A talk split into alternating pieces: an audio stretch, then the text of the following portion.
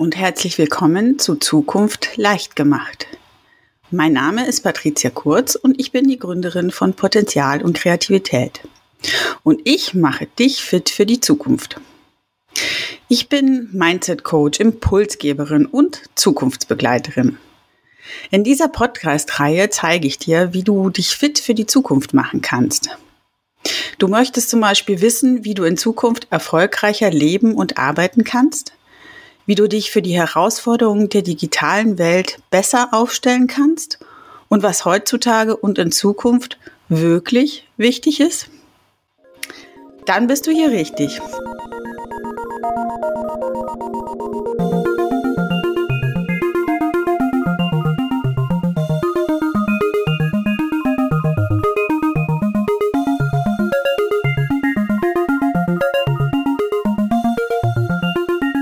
Episode 30. Herzlich willkommen bei einer neuen Ausgabe von Zukunft leicht gemacht. Heute zum Thema gewaltfreie Kommunikation und Agilität. Und mein Gast ist heute Susanne Lorenz von Wirksam Kommunizieren. Susanne, herzlich willkommen. Ja, schön, dass ich da sein kann. Danke dir. Sehr schön.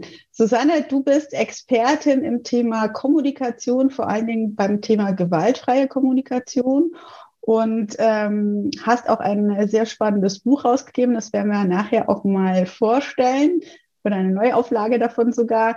Ein sehr, sehr beliebtes Buch mh, mm, zum Thema Führungskräfte und das Thema Kommunikation für Führungskräfte und wie man diese gewaltfreie Kommunikation auch ansetzen kann. Ähm, bevor wir aber zu diesen ganzen Themen kommen und auch zu unserem spannenden Hauptthema Agilität und äh, GFK, ähm, magst du dich mal vorstellen mit deinem Werdegang? Was hat dich überhaupt zu GfK gebracht und wer bist du so? Mhm. Ja, gerne. Genau. Also ich bin seit 2012 selbstständig und das ist letztendlich daraus gewachsen, dass ich schon immer Interesse hatte an Kommunikation.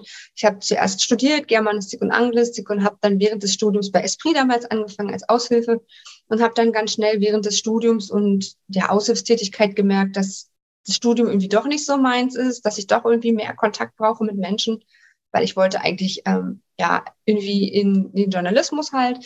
Und äh, dann habe ich halt gemerkt, okay, ich brauche doch eher was mit Menschen. Habe gemerkt, ich kann mich da ganz gut hocharbeiten. Und dann bin ich dann halt auch im Einzelhandel von der Aushilfskraft zur Stellvertretung und dann zur Filialleitung ja gewachsen und habe dann aber auch ganz viele, ich sag mal, so negative Vorbilder gehabt, Führungskräfte, die Dinge gemacht haben, wo ich gedacht habe, oh Gott, das würde ich so nicht machen. Ja, also zum Beispiel in Anwesenheit von Kunden und Kollegen, die Mitarbeiter irgendwie ja, runterputzen. Mhm. Und so ist halt auch in mir der Wunsch entstanden, ja, irgendwie das besser machen zu wollen. Und gerade mhm. als ich dann auch Führungskraft war, dann eben auch, ne, zu gucken, Feedback geben, nicht nur wenn was schlecht läuft, sondern auch wenn was gut läuft. Und so lag das irgendwie nahe, dass ich dann irgendwann angefangen habe, mich intensiv auch mit dem Thema zu beschäftigen.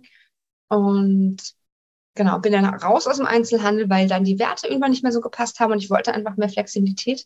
Die Arbeitszeiten sind da ja auch nicht so lustig, wenn man sich das anguckt. Und dann noch als Filialleitung irgendwann äh, habe ich halt auch in Filialen gearbeitet, wo dann bis 23 Uhr am Wochenende auf war und so.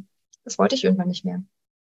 Und gewaltfreie Kommunikation hat mich eben deswegen gepackt, weil ich mein ganzes Leben lang nicht wirklich konfliktfähig war, das nie gelernt habe, auch in der Familie das nicht wirklich irgendjemand gut kann. ja, und okay. äh, so, das ist für mich auch einfach so, der Leidensdruck war dann halt auch da, dieses, ja, wenn du nicht mit Konflikten umgehen kannst, wenn du nicht Nein sagen kannst, wenn du dich nicht abgrenzt, wenn du immer für alle Leute da sein willst, dann kostet dich das einfach unheimlich viel Energie und mhm. das wollte ich irgendwann irgendwie einfach nicht mehr und dazu brauchte ich einfach Unterstützung und, und so ist es dann am Ende gewachsen. Mhm. Das heißt also, was schon mal super ist, was einen auf jeden Fall Hoffnung macht, ist, dass man es auf jeden Fall schaffen kann, GFK gut zu werden, auch wenn man vielleicht gar nicht damit so aufgewachsen ist oder damit so viele Berührungspunkte hatte. Ja, definitiv. Das hat natürlich was mit Üben zu tun und das hat, also für mich ist, also dass ich mich verändert habe, hat nicht nur was mit GFK zu tun, ne? also Abkürzung für gewaltfreie Kommunikation, sondern natürlich auch, weil ich ganz viel an meinem Selbstbewusstsein gearbeitet habe. Mhm. Denn es ist halt auch klar, Menschen, die mit Konflikten nicht gut umgehen können, also jetzt mal verallgemeinert gesprochen, das heißt nicht, dass es auf alle zutrifft, aber die haben oft eben auch Probleme mit dem Selbstwertgefühl. Ja, und wenn ich natürlich eh denke, oh, weiß ich, keiner nimmt mich ernst oder ich bin nicht gut genug oder so, dann werde ich auch an Stellen vielleicht Kritik hören, wo eigentlich gar keine ist. Ja, mhm. Weil ich ja immer auch schon dabei bin, mich selbst zu kritisieren. Das heißt, das kommt für mich noch mit dazu, dass ich auch ganz stark so an meinem inneren Kritiker gearbeitet habe oder mit dem gearbeitet habe, ja. Mhm. Ja. Ja, ein spannendes Thema. Darf ich da schon mal reingehen? Ähm, du, du, du, du sagst jetzt gerade so dieses Thema, ähm, gerade wenn man vielleicht mit sich selbst Probleme hat. Jetzt hast du ja auch, äh, bist ja so ein bisschen spezialisiert oder nicht ein bisschen, du bist spezialisiert auf Führungskräfte auch mhm. und ja. das Thema gewaltfreie Kommunikation. Ähm, könnte man dann auch sagen, dass gerade Führungskräfte deshalb gewaltfreie Kommunikation brauchen, weil sie vielleicht ja auch so oft getriggert werden? Also weil sie selber quasi äh, durch die Führungsrolle in, in die Situation kommen, dass sie sich vielleicht ein bisschen in Schutz nehmen müssen, weil sie immer angreifbar sind? Äh, ich überlege. Also ich würde sagen, letztendlich braucht es ja jeder. Ich habe mich mhm. auf das Thema Führungskräfte spezialisiert, weil ich weiß, dass, wie du gesagt hast, man in so einer Sonderrolle ist. Ob man da besonders angreifbar ist, kann ich so gar nicht sagen. Ich würde nur sagen, dass du hast einfach so viele ähm, ja, Aspekte oder so viele Menschen, die was von dir wollen, weil du hast als Führungskraft ja deine Mitarbeitenden, du hast dann in der Regel auch über dir ja auch noch jemanden und das Problem, was ich da eher sehe, ist, dass alle diese Bedürfnisse irgendwie erfüllt werden wollen. Deine eigenen, dann die von deinem Team und die von über dir. Und das macht es einfach komplexer, als wenn du, ich sag mal, nur Mitarbeiter oder Mitarbeiterin bist. Mhm. Das ist es halt eher. Ob man deswegen angreifbarer ist, das, das weiß ich nicht. Das stimmt vielleicht, vielleicht auch nicht. Das müsste ich nochmal drüber nachdenken. Ja, tatsächlich. Also letztendlich klar, es ist halt eine Frage der Resilienz, die man als Führungskraft dann hat und wie man eh sowieso dann mit solchen Dingen umgehen kann. Aber mhm. die Chance ist natürlich höher bei Führungskräften, wenn ich von allen Seiten, wie du es sagst, quasi so ähm, diese Punkte auch habe, dass ich da vielleicht eher aufpassen möchte und gleichzeitig aber auch mehr in diesem Stress dann bin, äh, wirksam zu kommunizieren. Ja, und ich denke halt, also jetzt kann ich ja nur aus meiner Erfahrung sprechen, dass ganz oft die Menschen zu Führungskräften werden, die halt gut sind in dem, was sie tun. Das heißt noch lange nicht, dass sie gut sind als Führungskraft. Mhm. Und wenn ich jetzt so an meinen eigenen Werdegang denke, ne, also ich habe dann praktisch das Studium beendet, habe dann bei Esprit ein Trainee-Programm gemacht zur stellvertretenden Filialleitung. Da haben wir schon auch einiges gelernt. Aber jetzt im Nachgang hat einfach unheimlich viel gefehlt äh, um Umgang mit Mitarbeitern und Konflikten. Das wurde ja alles immer nur so ganz kurz angerissen. Und der Schwerpunkt war wirklich halt eher auf diesen wirtschaftlichen Aspekten. Mhm. Ähm, und das finde ich halt so wichtig. Und deswegen freue ich mich auch über jeden Kunden, wie zum Beispiel Curry 36, ja, hier in Berlin, ähm, der halt sagt, ja, alle unsere Führungskräfte werden, wenn sie in diese Rolle kommen, dann eben mit gewaltfreier Kommunikation äh, vertraut gemacht und werden eben auch nochmal ja die Gelegenheit bekommen, ihre eigene Rolle zu reflektieren, weil das ist es ja auch. Was heißt es denn, Führungskraft zu sein? Und meine, hm, ich sag mal, Mentorin damals bei Esprit, ja, ganz gruselig, ne? Die hat mir halt beigebracht, so darfst keine Gefühle zeigen, muss immer stark sein. Ne? Dann ist mein Vater gestorben, ich habe geweint, dann hat sie gesagt, es geht gar nicht. Also am Arbeitsplatz oben im Büro habe ich geweint, es geht gar nicht, die dürfte ich nicht so sehen und so. Das heißt, ich habe also auch so ein Führungsbild erstmal entwickelt, ähm, weil ich ja auch noch so jung war, dass das eigentlich zu meiner Persönlichkeit gar nicht gepasst hat, weil ich bin ein sehr emotionaler Mensch. Mhm. Und ich musste dann dieses Antrainierte erstmal wieder loswerden und, und verstehen, warum ich mich auch dann am Ende gar nicht mehr so wohl gefühlt habe. Aber nicht nur wegen der Werte, sondern weil man mir was antrainiert hat oder weil ich mir was übernommen habe, was nicht zu mir gepasst hat. Mhm. Ja. Und das macht es halt schwierig, wenn du, wenn du dann halt auch, ja, keine Grenzen setzt und irgendwie so ein bisschen auch dich selbst verlierst dabei, ja. Als Führungskraft musst du stark sein, du musst irgendwie, also natürlich darfst du Gefühle zeigen, aber im Sinne von stark sein, eben für dich, du musst für dich selbst einstehen können, aber auch für dein Team. Das ist halt beides wichtig. Ja, genau. Also dieses, dieses People Skills finde ich toll, dass es das jetzt gibt, dass man das jetzt so wahrnimmt, dass es wirklich um Menschen geht und dass das Führen von Menschen einfach so wichtig ist. Und das fachliche ein anderes Thema ist, was ja nicht zu vernachlässigen ist, aber einfach eine andere Rolle ist an der Stelle. Und ja. dass das unheimlich wichtig ist. Ähm, wir haben ja auch gesagt, die, die Folge heute sollte um das Thema Agilität sich so ein bisschen mhm. drehen, weil äh, das ist ja das, was momentan äh, überall äh, angewendet wird und wo es sehr viele neue Rollen für Mitarbeiter und auch für Führungskräfte gibt. Die, die Führungskräfte sich ja dahingehend verändert haben, dass wir ja wirklich mehr Wert darauf legen, dass wir uns selbst führen als Führungskraft und äh, aus unserer Souveränität heraus, sage ich jetzt mal, ne, aus unserer Empathie heraus dann auch die Mitarbeiter mitnehmen können und ihnen auch ein Stück beibringen, sich selbst zu führen vor allen Dingen. Ähm, wie, wie spielt da gewaltfreie Kommunikation da eine gute Rolle? Ich finde, also für mich sind da ganz viele Überschneidungen in Bezug einfach auf die Haltung. Weil es geht ganz viel um Eigenverantwortung. Ja, es geht eben auch also in der agilen Welt für mich eben auch darum, dass man halt nicht sagt, oh, okay, da ist eine Führungskraft und die macht alles und ich gebe irgendwie alles ab und ich kümmere mich nicht. Ähm, ne? Letztendlich soll es ja mehr auf Augenhöhe sein und die Hierarchien sollen ja letztendlich flacher sein. Mhm. Und genau darum geht es eben auch in der gewaltfreien Kommunikation, dass wir ganz oft die Verantwortung abgeben, dass wir gar nicht, ähm, ja, dass wir oft nicht im Fokus haben, wie viel wir selbst machen könnten, wenn wir die Verantwortung übernehmen. Also ich, ich bringe mal ein Beispiel, ja, um das konkreter auch zu machen. Ähm, das ist nicht nur im Deutschen so, das ist in ganz vielen Sprachen so, dass wir zum Beispiel sowas sagen wie, ich fühle mich sabotiert. Ich fühle mich übergangen. Ich fühle mich nicht wertgeschätzt. Und das sind eigentlich alles gar keine Gefühle, das sind Gedanken, das sind Tätergedanken, ja, Täter, Tätergefühle nennen wir das in der gewaltfreien Kommunikation. Und das ist so erwachsen aus dem scheinbar sehr menschlichen. Ich sage nicht, ich bin sauer, weil da müsste ich ja eingestehen, wie ich mich fühle. Was nicht heißt, dass es manche Leute auch machen, das ist auch klar. Aber so dieses, das heißt ja eigentlich, ich fühle mich sabotiert von dir, ich fühle mich übergangen von dir. Und das, mhm. das gibt immer dem anderen die Schuld. Und ich sage gar nicht irgendwie darüber aus, wie es mir geht. Und das macht es auch viel leichter. Und viele sagen auch in der Kommunikation, ja, ich, jetzt bin ich sauer, weil du hier schon wieder nicht gemacht hast, was du sagst, ne, was du gesagt hast, dass du machst. Also es ist ganz viel so, mir geht schlecht, weil du irgendwas gemacht hast oder weil du irgendwas nicht gemacht hast. Mhm. Und in diesem Moment gebe ich ja auch die Verantwortung ab. Und es wirkt dann ja auch auf mich selber ja so, was auf die Person, die das halt macht. Ne, das heißt ja, wenn ich dich um was bitte und du machst es nicht, dann wäre ich ja immer gefangen in meiner eigenen negativen Emotionalität. Mhm mache mich auch total abhängig vom anderen. Ja? Und ich verstehe, nee, das, das Gefühl entsteht ja auch in mir, auch besonders, weil wir viele Situationen einfach so deuten, dass wir sagen, das ist irgendwie schlecht, auch wenn der andere das vielleicht gar nicht irgendwie negativ gemeint hat. Ja. Dadurch, dass wir das einfach so negativ deuten, ähm, haben wir dann halt unangenehme Gefühle und dann kommen wir da ganz schnell raus, wenn wir nicht verstehen, dass wir auch da die Kraft haben, ähm, selbst was dran zu verändern.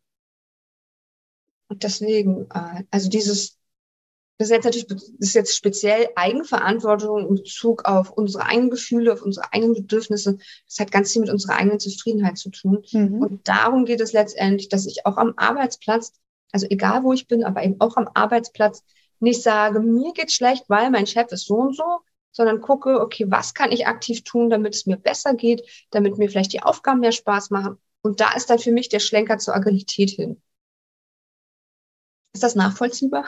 Ja, also ich versuche es mal in meinen Worten zusammenzufassen, dass, dass im Grunde genommen dadurch, dass ich ja quasi für meine Gefühle auch selber verantwortlich bin und auch aus diesem, aus dieser Opferrolle quasi rauskommen kann, wenn ich merke, dass es ja an mir liegt, wie ich es auffasse und nicht dem anderen die Schuld gebe, sondern aus mir heraus mein Gefühl erstmal wahrnehme, dann eben auch die Chance habe, selber was zu machen. Und durch diese Selbststeuerung eigentlich auch eine Selbstführung habe, auch das, was quasi in der Agilität ja auch gewünscht ist.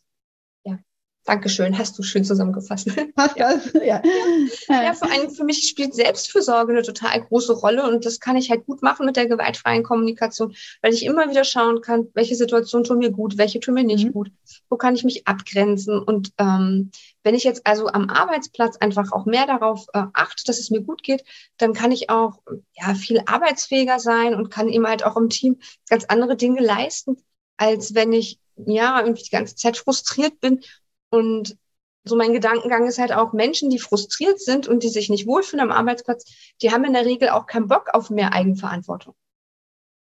Ja? Wenn es mir eh schon nicht gut geht und ich unzufrieden bin, warum sollte ich jetzt auch noch Verantwortung übernehmen? Ja? Weil ich habe natürlich öfter auch Kunden, die sagen, ja, ich möchte, dass mein Team eigenverantwortlicher wird. So, dann sage ich mal, ja, aber das ist ja nichts, was du machst von heute auf morgen. Also da muss, das ist ja Arbeit am Mindset. Ja. Und äh, dazu muss ich auch erstmal sehen, wozu sich das lohnt. Ja, was habe ich denn davon, wenn ich irgendwie mehr Eigenverantwortung übernehme?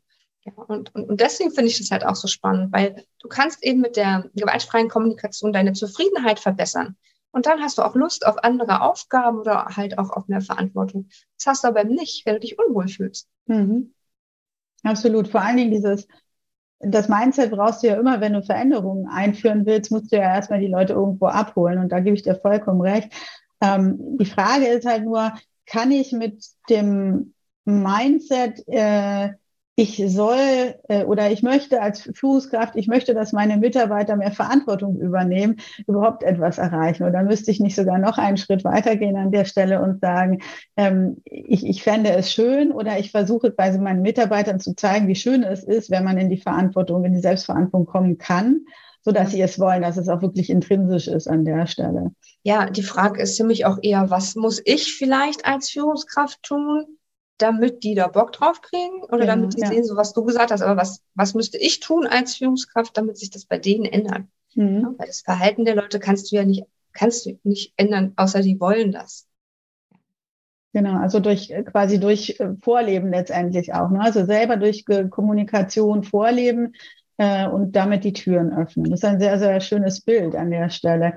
Aber wie geht das denn ganz konkret? Hast du da Beispiele? Weil ich habe äh, das Thema gewaltfreie Kommunikation ja auch in den Trainings teilweise und dann kommt dann immer die Frage, ja, das hört sich aber irgendwie alles so geschwollen und übertrieben an. Gerade je direkter ich, ich sage jetzt mal, ich, bin im privaten Umfeld erstmal unterwegs, ja, ähm, je direkter ich mit demjenigen kommuniziere, desto eher nimmt er mich wahr. Wenn ich jetzt anfangen würde, hier jetzt so freundlich mit ihm umzugehen, dann würde ich mir komisch vorkommen oder da würde der andere mich nicht ernst nehmen. Hast du da auch so Erfahrungen gemacht? Ähm, das würde bedeuten, dass man denkt, wenn man gewaltfrei ist, dass man freundlich ist und nicht auf den Punkt kommt. Ne? Wäre jetzt die Annahme, um sowas zu sagen. Mhm.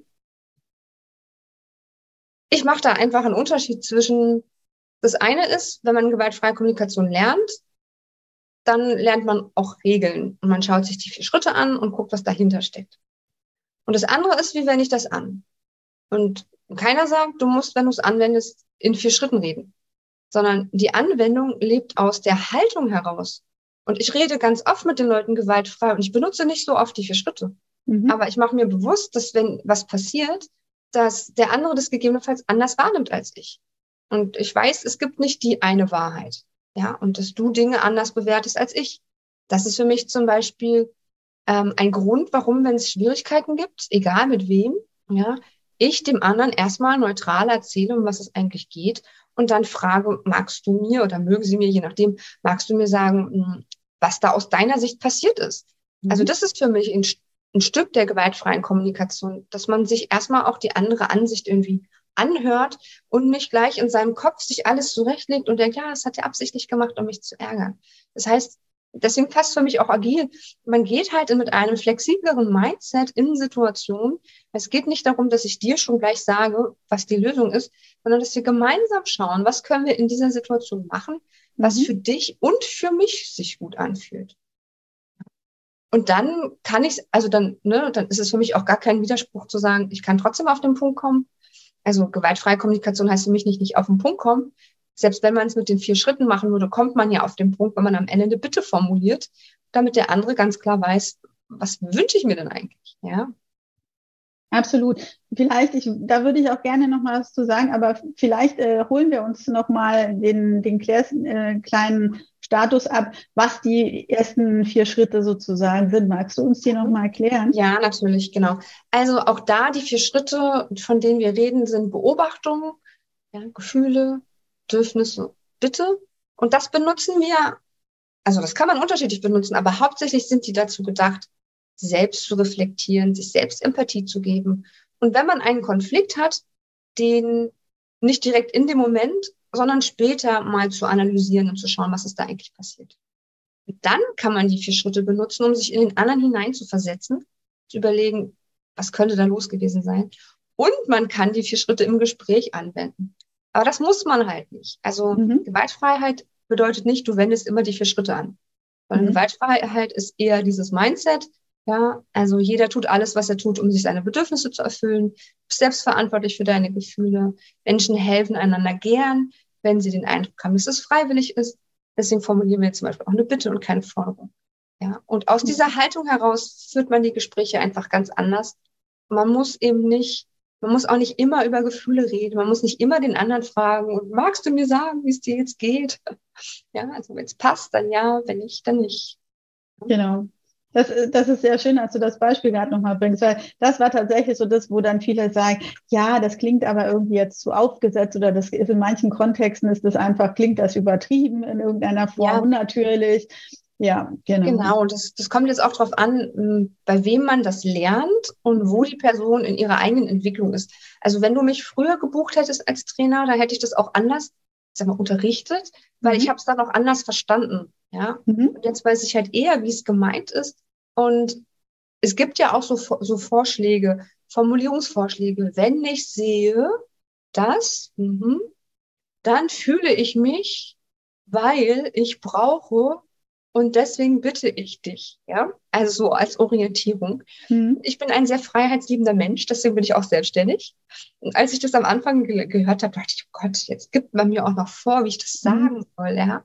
Ich fand das mega krass. Also ich habe schon verstanden, dass es an sich sehr wertvoll ist, so die vier Schritte. Aber das würde den Menschen eben auch total ihre Leichtigkeit in Gesprächen nehmen, ja, wenn man mhm. sich daran halten müsste. Ja, genau. Deswegen, ich finde wichtig, dass man das Konzept dahinter versteht und dann im Gespräch einfach schaut, wo fühlt es sich richtig an, jetzt über mhm. Gefühle zu sprechen, wo gibt es das Thema auch her und wo sage ich, ich rede jetzt gar nicht über Gefühle, aber ich, ich will schon wissen, was der andere eigentlich gerade braucht, damit es ihm besser geht und ich will ihm das auch sagen. Und in dem mhm. Moment reden wir halt über Bedürfnisse. Selbst wenn ich vielleicht nicht sage, nenn mir mal dein Bedürfnis. Ja, aber vielleicht sage ich, was brauchst du eigentlich gerade, damit du dich wieder wohler fühlst mit deinem Team? Ja. Und dann reden wir über Bedürfnisse, auch wenn wir das Wort nicht benutzen. Ja.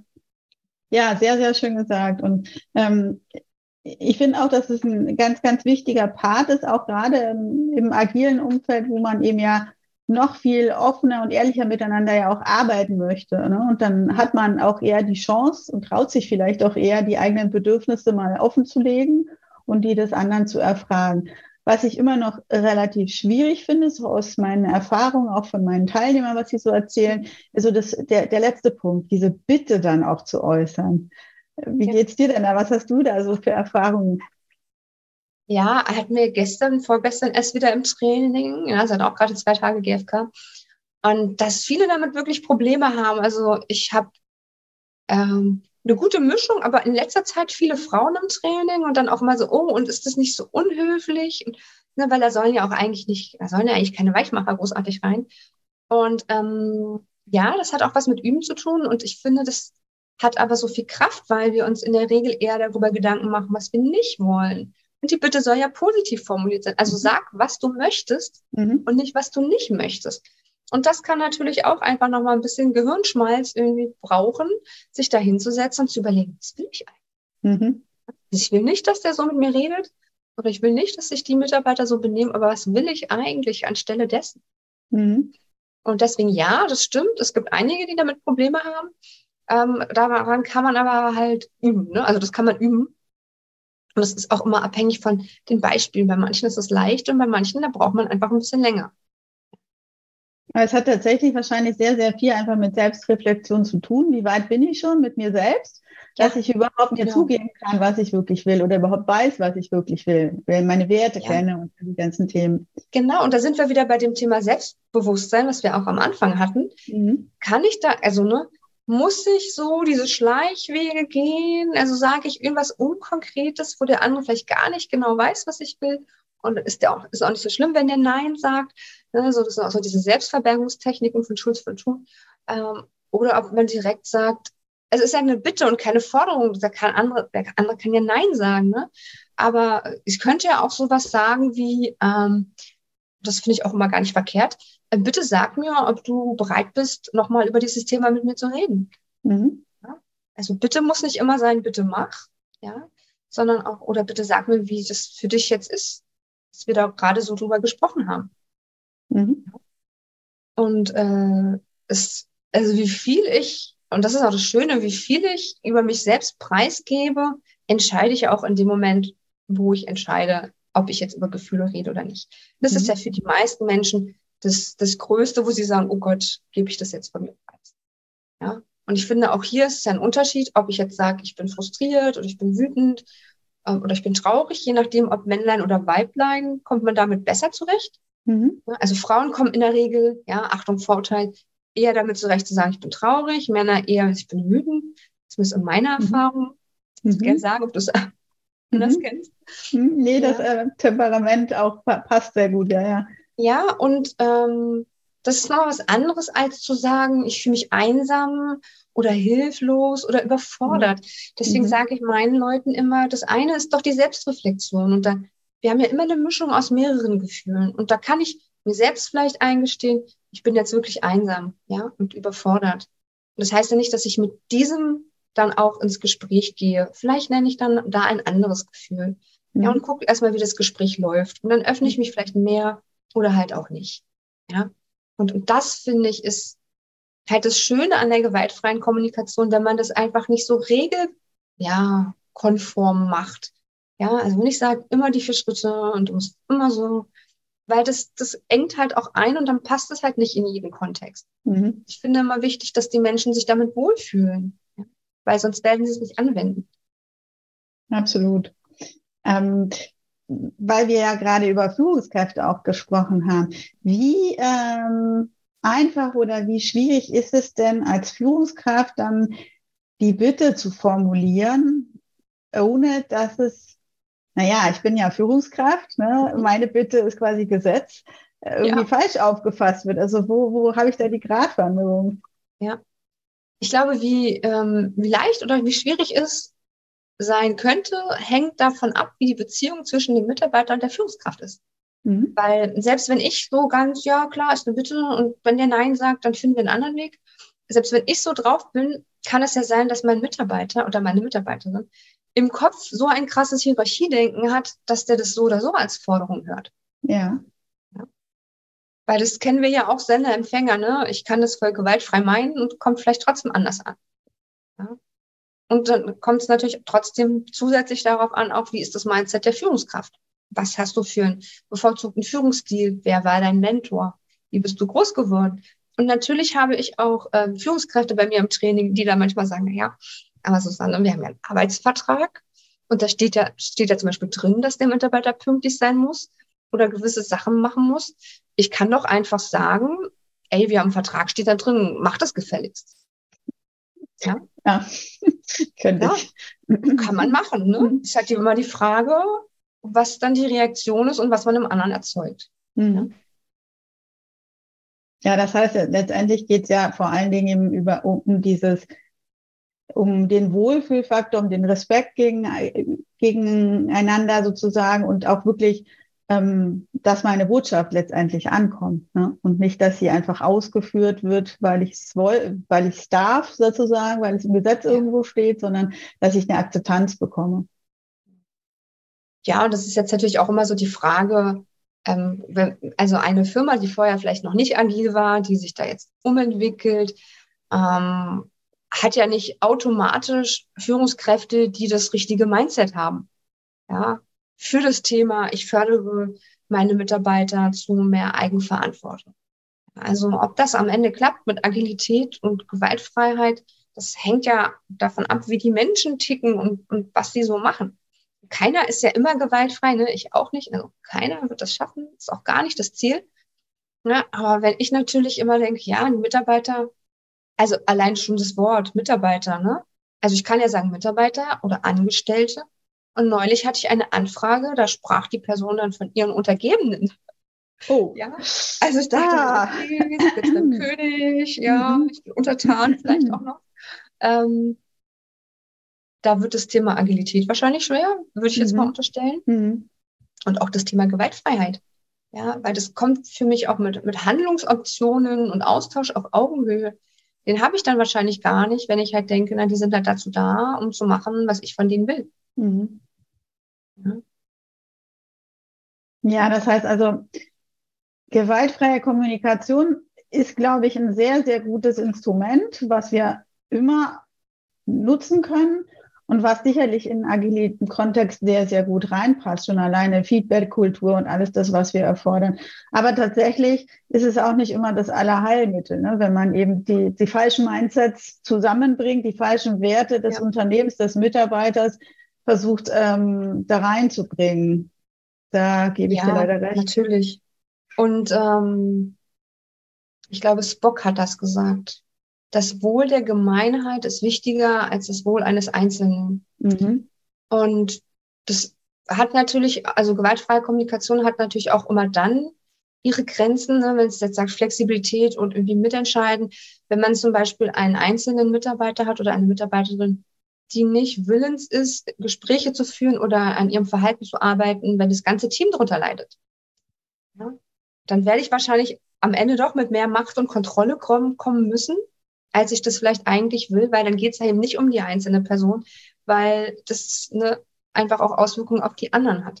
Das mhm. hatten wir jetzt nämlich auch die letzten Wochen verstärkt, dieses Thema im Training, ähm, wo wir auch gesagt haben, ja, das ist ja schön und gut, Gespräche führen, schauen, was steckt dahinter, warum ist die Person so, was braucht sie für Unterstützung. Aber wenn sie sich darauf gar nicht einlässt und nichts erzählt, dann kann man die Person auch nicht einfach mit ihrem, mit ihrem sag mal, schädlichen Verhalten für die Gruppe oder das Team einfach so lassen und sagen, ja, das ist okay. Ne? Weil du musst auch gerade als Führungskraft immer abwägen und schauen. Du musst halt mehr auf das Team achten. Du kannst nicht immer auf jeden Einzelnen so achten, wie die Person das vielleicht bräuchten.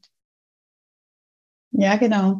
Das heißt, äh, du musst letztendlich als Führungskraft trotzdem deine Entscheidungen treffen auch wenn sie unpopulär sind im Zweifel. Und genau. Eben, ja, genau. Ja, das heißt, Kündigungsgespräche führen und vielleicht auch mal eine Abmahnung, ähm, weil Gewaltfreiheit heißt ja nicht, ich lasse alles durchgehen und jeder darf machen, was er will, sondern es geht darum, dass wir versuchen, einen Weg zu finden, unsere Bedürfnisse so zu erfüllen, dass die anderen nicht drunter leiden.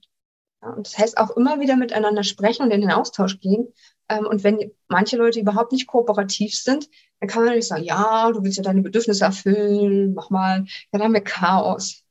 Mhm. Ja, deswegen, ja, die unliebsamen Dinge kann man mit der gewaltfreien Kommunikation vielleicht anders gestalten.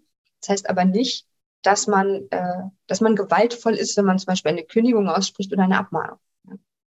Kann man denn eine Kündigung oder eine Abmahnung gewaltfrei kommunizieren? Finde ich schon, weil das hat ja was mit der Haltung zu tun. Ja, also vielleicht mag der andere diese Entscheidung als gewaltvoll ähm, empfinden, wenn man jetzt nur den Aspekt fokussiert, das hat was mit Mitentscheiden zu tun. Ja? Aber gewaltfrei hat ja noch mehr, also nicht nur mit Entscheiden, das hat auch was mit auf Augenhöhe zu tun und Wertschätzen.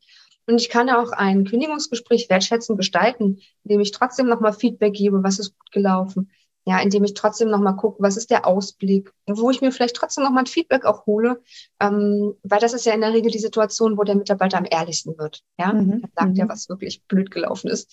Und das macht es dann für mich gewaltfrei, weil ich in den Austausch gehe und nicht sage, ja, also du bist schuld, du hast ja alles falsch gemacht und weil du so blöd bist, musst du gehen. Ich überschreibe jetzt. Ja, aber das kann man tatsächlich gewaltfrei gestalten. Ja, und vielleicht auch nochmal, wenn die Möglichkeit besteht, den Mitarbeiter fragen, wir wollen das machen, wir können dich jetzt freistellen, du kannst Urlaub nehmen. Dann kommt ja auch wieder Mitentscheidung mit rein. Oder auch, was, dann kommt ja normalerweise danach irgendwie ein Arbeitszeugnis. Wie gestalte ich da den Prozess? Ja, auch das darf der das mit. Viele sagen ja, den Mitarbeiter schreib du das, ich überarbeite das. Zumindest da ich nicht mehr mit großen Firmen arbeite, ist das bei meinen Führungskräften meistens so. Ja, also auch das, das ist doch dann nochmal ein ganz anderes Miteinander, als wenn man einfach nur sagt, ja, Kündigung, zack, hier, da ist die Tür, gib noch den Schlüssel ab und bitte dein Shirt oder was auch immer. Ja. Absolut. Also das Miteinander, das Wie ist dann eben wirklich das Entscheidende. Genau. Ich würde gerne mal zu deinem Buch kommen. Ich zeige es hier ja. mal. Ähm, du hast gar nicht deinen Superman-Umhang heute um, sehe ich gerade. Nee, ich habe ähm, mein eigenes Logo an. Sehr gut. Ist ja auch so wie so ein kleiner Superheld. Ja, genau, eine Superheldin. Ne? Jetzt auf deinem Buch. Hm, Das ist ein sehr, sehr schönes Buch. Ich habe es gelesen und ähm, finde es eine sehr, sehr schöne Anleitung zu dem ganzen Thema. Was mich aber auch interessieren würde, ist, das ist ja, glaube ich, eine Überarbeitung von deinem mhm. bisherigen. Magst du mal ähm, erzählen, was du geändert hast? Mhm. Ja, gerne. Also zum einen das Design, weil ich meine Firmenfarben geändert hatte letztes Jahr. Mhm. Ähm, auch den Buchsatz und ich sag mal das Layout, weil das nicht mehr so meinen ja, Qualitätsansprüchen gerecht wurde, sag ich mal. Mhm. Mm, und ich glaube, das, was für den Leser am wichtigsten ist, weil ich glaube, das ist den anderen jetzt nicht so wichtig, das Wichtigste sind eben diese beiden neuen Kapitel, wo es einfach wirklich nochmal darum geht, sich mit dem Thema Konflikte anders auseinanderzusetzen. Also dieses, warum Konflikte normal sind und die Vorteile von Konflikten, das ist neu weil mein Umgang mit Konflikten in den letzten Jahren auch sich verändert hat und ich früher noch im Clinch mit der Realität gelegen habe, so mir keine Konflikte und ich mache GFK, damit es keine Konflikte gibt, bis ich verstanden habe, das ist total Bullshit. Äh, es wird immer Konflikte geben und mhm. Konflikte sind gar nichts Schlimmes. Und gerade wenn die Menschen sich mit Konflikten beschäftigen, finde ich wichtig, dass sie sich das auch immer wieder verinnerlichen. Mhm. Ja, und deswegen habe ich gedacht, das muss auf jeden Fall mit in das Buch noch rein. Das hat mir gefehlt. Und das war der ausschlaggebende Punkt, dass es halt letztes Jahr im Dezember nochmal neu rauskam. Da kann ich mir vorstellen, dass es auch ähm, einer der beliebtesten Punkte wahrscheinlich auch sein wird, weil er ja genau diesen Kern dieser Diskussion auch trifft, die wir zurzeit haben. Wir sprechen ja immer über Fehlerkultur und dann kommen die einen, die sagen, oh ja, dann kann ich ja Fehler machen, so viel wie ich will, das ist ja gar kein Problem. Und die anderen, die dann sagen, ähm, nee, ich muss gucken, dass ich überhaupt gar keine Fehler machen kann. Ja, und beides ist ja eigentlich falsch. ist ja genau das Gleiche. Ne? Es geht ja eher darum, dass ich, äh, ja, wie soll ich sagen, die, der Umgang mit dem Fehler oder der Umgang mit der Kritik. Ja, das ist so. Das eine ist auch der Perfektionismus, ne? wenn man einen stark ausgeprägten inneren Kritiker hat, so wie ich auch jahrelang, dann immer es allen recht machen will, dann ist es halt auch total unrealistisch. Ne? Man wird es nie irgendwie allen recht machen. Und äh, es passieren erst recht dann Fehler, wenn man es perfekt machen will, weil man mhm. dann wahrscheinlich aber unheimlich viel arbeitet und zu wenig Pausen macht und dann schleichen sich erst recht die Fehler hinein. Ja. Ja, genau. Ist das bei Kritik auch so? Dass man, also dass man äh, quasi Kritik anfälliger ist oder beziehungsweise mit Kritik eben einfach nicht umgehen kann, weil man äh, nicht akzeptieren kann, dass es nicht perfekt sein kann? Ja, einerseits das und andererseits, also Menschen mit einem stark ausgeprägten inneren Kritiker sind ja eh schon die ganze Zeit dabei, sich selbst zu kritisieren. Und äh, dadurch zieht man auch Kritik von außen einfach eher an. Und natürlich ah. macht man das mit dem inneren Kritiker eigentlich, um sich vor Kritik von außen zu schützen. Ja. Ja. Ähm, aber das, das hilft halt nicht wirklich, ja? weil ja die Menschen so unterschiedlich sind und trotzdem hat ja jeder andere Ansprüche. Du kannst ja selber denken, hey, weiß ich, deine Präsentation ist total genial, du hast da ewig drin gesessen, überall stimmt die äh, Schriftgröße, es sind auch wirklich nur zwei verschiedene Schriftarten, aber da, dabei hast du irgendwas anderes gar nicht berücksichtigt, was dem anderen irgendwie wichtig war. Ja? Mhm. Wenn der das dann kritisiert, dann willst du das vielleicht erstmal gar nicht wahrhaben, weil, hallo, du hast so viel Zeit da irgendwie investiert. Ja, aber am Ende macht eines einfach total fertig, weil dann fängt man an zu grübeln und dann dauert es Tage, wenn man Pech hat, bis man das wieder los wird. Das heißt, auch GFK ist eine gute Möglichkeit, wie du es ganz am Anfang doch schon gesagt hast, wenn ich es richtig verstanden habe, dass man es so ein bisschen zur Reflexion für sich selbst eben auch benutzt. Also nicht nur in der Kommunikation mit dem anderen, sondern auch so für mich. Ja, auch besonders, weil wir ja unterscheiden zwischen Bedürfnissen, also sowas wie Zufriedenheit, Kooperation, Geborgenheit, Unterstützung. Und das, das unterscheiden wir dann zu den Strategien. Also was mache ich, um mir das zu erfüllen? Mhm. Und jetzt wäre also spannend, was soll mir Perfektionismus denn bringen? Geht es da um Anerkennung? Also ist meine Strategie perfekt, also perfekt zu sein, um Anerkennung zu bekommen? Dann müsste ich mir mal anschauen, bekomme ich dafür wirklich Anerkennung? Und wie viel Leidensdruck habe ich aber, weil es einfach Stress bedeutet. Was könnte ich anstelle dessen denn machen, um auch Anerkennung zu bekommen? Vielleicht irgendwas, was weniger aufwendig ist. Ja. Mhm. Und, ähm, und dann merke ich, ach, guck mal, die Strategien wähle ich, die sind irgendwie schädlich für mich. Und was könnte ich denn anstelle dessen machen? Und wen kann ich bitten, vielleicht auch in meinem Team oder auch privat, mich dabei zu unterstützen? Und dadurch hast du durch diese Selbstreflexion immer wieder die Möglichkeit, nicht nur zu schauen, was stört dich, sondern auch, was hilft dir, dass es dir besser geht. Mhm. Ja, sehr spannend. Also tatsächlich ja, äh, ist es, glaube ich, ein Thema, was, was man überall gut anwenden kann. Aber wenn man jetzt, ähm, sagen wir mal, Anfänger in diesem Thema ist und sich jetzt an dieses Thema neu rantrauen möchte, was würdest du denjenigen denn mitgeben? Lieber im beruflichen Kontext vorsichtig oder lieber erstmal im privaten Kontext? Tatsächlich eher im beruflichen. Ja, weil natürlich je intensiver die Beziehung, je emotionaler du involviert bist, und das ist meistens eher bei der Familie, ja, die Geschwister oder die Eltern, desto schwieriger kann es sein. Mhm. Und am Arbeitsplatz haben wir in der Regel ein bisschen mehr Abstand. Mhm. Und äh, meine Empfehlung wäre auch bei, für den Anfang, das erstmal mit den vier Schritten wirklich nur für die Reflexion zu benutzen und das nicht gleich zu versuchen im Gespräch die vier Schritte. Ja? Ähm, und das Wichtigste überhaupt, finde ich, unabhängig von den ganzen Regeln, ist sich immer wieder zu sagen, ja, ich sehe das so, vielleicht sieht der andere das anders. Mhm. Und ich gehe jetzt mal ins Gespräch und versuche mal herauszufinden, wie der das sieht. Mhm. Und das bedeutet aber eben auch, dass ich dem anderen nicht gleich unterstelle, ach, das hat er absichtlich gemacht, weil er mich ärgern will. Das ist für mich so eher dieses, probier doch mal aus, in einer Situation zu überlegen, könnte das sein, dass der andere das nicht böse gemeint hat? Könnte das sein, dass ihr irgendwie einfach unterschiedliche Ansichten habt? Geh doch mal hin und frag doch mal. Und das ist für mich der erste Schritt. Und erst aus dieser Haltung heraus wird ja alles andere anwendbar. Mhm. Ja, du hattest es ja auch gesagt, die Werte dahinter sind ja so entscheidend, so wie sie bei der Agilität auch Offenheit und Respekt. Wenn ja. ich so auf jemanden zugehe, dann habe ich da ja schon sehr vieles ermöglicht. Ich muss dann quasi nur den Schritt gehen und ja, mir selbst gegenüber eben auch offen sein und ne, den, den Schritt gehen und zu sagen, hier ist meine Grenze oder das ist eben das, was ich mir wünsche oder das ist das, was mich verletzt und darum bitte ich dich eben jetzt auch deswegen. Ja, genau, ja.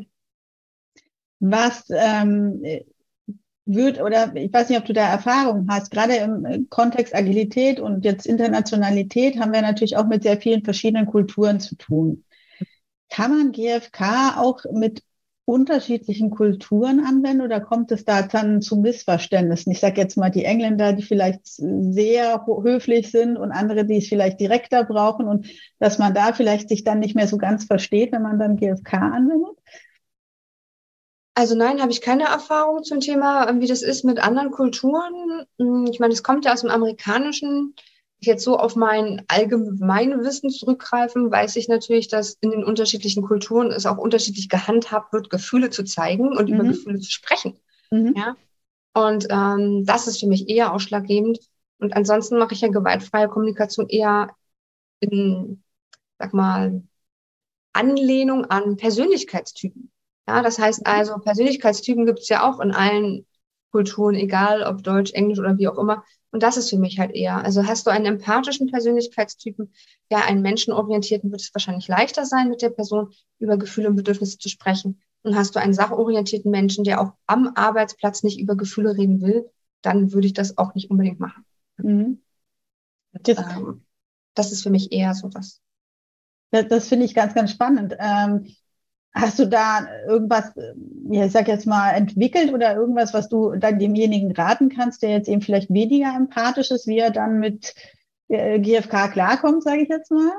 Also gerade wenn er naja, so Menschen, die weniger empathisch sind und es lernen wollen, die können das lernen. Ne? Die Frage ist, wie mache ich das, wenn ich auf jemanden treffe, der weniger empathisch ist und der nicht daran arbeiten will? Mhm. Ja? Dann würde ich, ne, und da ist natürlich auch immer, ja, da würde ich halt einfach auch wirklich schauen, rede ich jetzt hier über Gefühle oder spreche ich dann nur über die anerkannten Gefühle? Ja, also bin ich ein Mann, dann spreche ich wahrscheinlich eher dann darüber, dass ich wütend bin und es wird von dem anderen eher akzeptiert.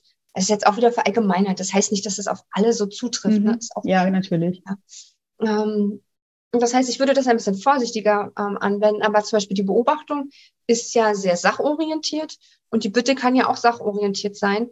Und da, dadurch nehme ich Vorwürfe und sowas alles raus. Und das kann ich dann auch wunderbar mit jemandem machen, der eben nicht so empathisch ist. Ja. ansonsten kann man es immer wieder probieren und schauen, wie der andere reagiert. Und wenn der dann vielleicht auch sagt, hey, bleib mir weg mit dem Scheiß, wie redest du mit mir? Ja gut, ne? dann, dann würde ich vielleicht auch fragen, was stört dich daran? Ja, mhm. kommt drauf an, was, also wie wir zueinander stehen auch. Und vielleicht kriege ich die Person dann darüber, dass ich mich offen zeige, dazu sich auch ein bisschen zu öffnen. Aber das kann man jetzt im Voraus nicht wissen, ne? Das muss man mhm. ausprobieren. Das heißt also hier auch mit der entsprechenden Feingefühl in die Dosierung reingehen, wie viel von GFK benutze ich und in welcher Form benutze ich es denn letztendlich auch. Ja, und auch hier ist wieder das Mindset wichtig. Ich, also, ne, ich bin kein besserer Mensch, nur weil ich empathisch bin. Und der ist kein schlechterer Mensch, weil der weniger empathisch ist. Ne, das war so, da habe ich auch so ganz lange dran zu knabbern gehabt. Ist das dann ein schlechterer Mensch? Nein, ist kein schlechterer Mensch. Der hat einfach ganz anderes Mindset. Ja, und, und dann eben auch dem anderen zu, zu gestehen, ist auch okay, wenn wir jetzt nicht über Gefühle reden. Also dem anderen das nicht irgendwie aufzudrängen. Mhm. Wenn der andere vielleicht auch ja aus so einem Bedürfnis nach Sicherheit darüber nicht reden will, dann, dann sollte ich ihm auch diesen Sicherheitsabstand, sage ich mal, geben. Ja. Mhm. Sehr schön gesagt. was, was, was würdest du denn uns jetzt, ähm, sagen wir mal, unseren Zuschauern, unseren Zuhörern noch mitgeben? Was, ähm, GFK noch so für dich? Gab es einen Aha-Effekt oder irgendetwas, was du uns zum Thema GFK noch mitgeben möchtest, was man so als Erinnerung benutzen kann, um sich mal wieder zu aktivieren? Also du meinst jetzt eher so noch so ein Tipp? Ein Tipp, aber auch gleich vielleicht eine Story, wenn du sagst, äh, ja, ich habe da ein Schlüsselerlebnis gehabt mit GFK und daran können wir dann immer denken, wenn wir uns besinnen sollen, wir wollten doch eigentlich GFK benutzen. Ja, also Schlüsselerlebnis kann ich jetzt gar nicht so direkt sagen, aber warum ich dafür auch so brenne, ist, weil ich es ja halt auch anwende und halt merke. Und äh, kleine Geschichte dazu ist vielleicht, ne, dass ich früher ein ganz schlechtes Verhältnis zu meiner Mutter hatte. Und wenn man, wenn die mich angerufen hat, das hat mich total genervt. Ich wollte die auch nicht sehen und nix. Ähm, und mittlerweile habe ich ein total schönes Verhältnis zu ihr und ich rufe sie freiwillig an und ich treffe mich freiwillig mit ihr. Und wenn Geburtstag ist oder Weihnachten, dann kriegt sie auch immer irgendwas geschenkt, wo wir was zusammen machen, wie Theater oder Musical. Und einfach, weil ich daran gearbeitet habe, an der Einstellung und auch erkannt habe, sie ist nicht so, wie ich sie gerne hätte, aber ich bin auch nicht so, wie sie mich gerne hätte. Und Gewaltfreiheit heißt halt auch den anderen irgendwie tolerieren in mhm. seiner Art, wie er oder sie halt ist. Ja, mhm. und das ist so mächtig, dass es tatsächlich die Beziehung zu meiner Mama total verändert hat. Ja, und das, dafür bin ich einfach mega dankbar. Sehr schön. Ja, das ist, das wünschen wir allen, dass, äh, dass sie solche Erlebnisse haben an der Stelle. Ja. Und vor allen Dingen, dass wir mit äh, GfK und vielleicht auch mit deiner Unterstützung äh, und Unterstützung der Führungskräfte, die GfK anwenden, auch ähm, ja, die Agilität als ein ein Instrument zwar nutzen können, aber vor allen Dingen als ein, ähm, ein Wohlfühlort schaffen können ja. für Mitarbeiter. Das ist, das glaube ich, sehr, sehr wichtig. Dann möchte ich dir danken ähm, und vor allen Dingen dir auch noch ganz viel Erfolg wünschen mit deinem Buch. Ich zeige es nochmal und ich würde es dann auch hier unten verlinken, wer es denn bestellen möchte. Ich kann es wirklich wärmstens empfehlen. Es ist ein sehr schönes Buch und ähm, ich glaube, es ist auch ein, ein Buch, so wie ich es gelesen habe, was wirklich für jeden was ist. Manchmal gibt es ja so Managementbücher, die auch nur für Manager geschrieben sind. Und ich finde, das ist ein tolles Buch, was wirklich jeder lesen und verstehen kann. Ja, also auch das, ne? meine Mama hat es gelesen, hat gesagt, ich habe alles verstanden und du hast es so geschrieben, als wenn ich deine beste Freundin wäre. Ja, der Fokus ist auf Führung, die Beispiele sind auf Führung, es geht auch um Delegieren und trotzdem kann man, wenn man das liest, natürlich ganz viel davon mitnehmen, einfach auf die eigenen Beispiele, die vielleicht nicht im Führungskontext sind. Ja, absolut. Dann ganz, ganz herzlichen Dank und wir sehen uns bestimmt wieder. Genau, Bis alles dann. mit dir. Danke, tschüss. tschüss.